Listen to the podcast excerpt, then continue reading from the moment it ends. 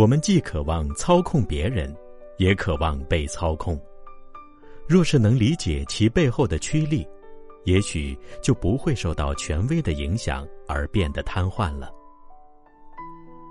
我们总是渴望能做得正确、成功、知晓一切，而这份想要确知、想让一切都永恒不变的欲望，往往会借着个人经验建立起自己的权威，也会在外界制造出社会、家庭、宗教等的权威。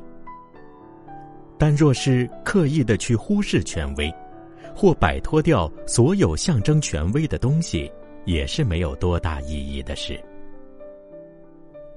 脱离某种传统而臣服于另一种传统，离开某个精神领袖去追随另一个，都不过是表面的姿态罢了。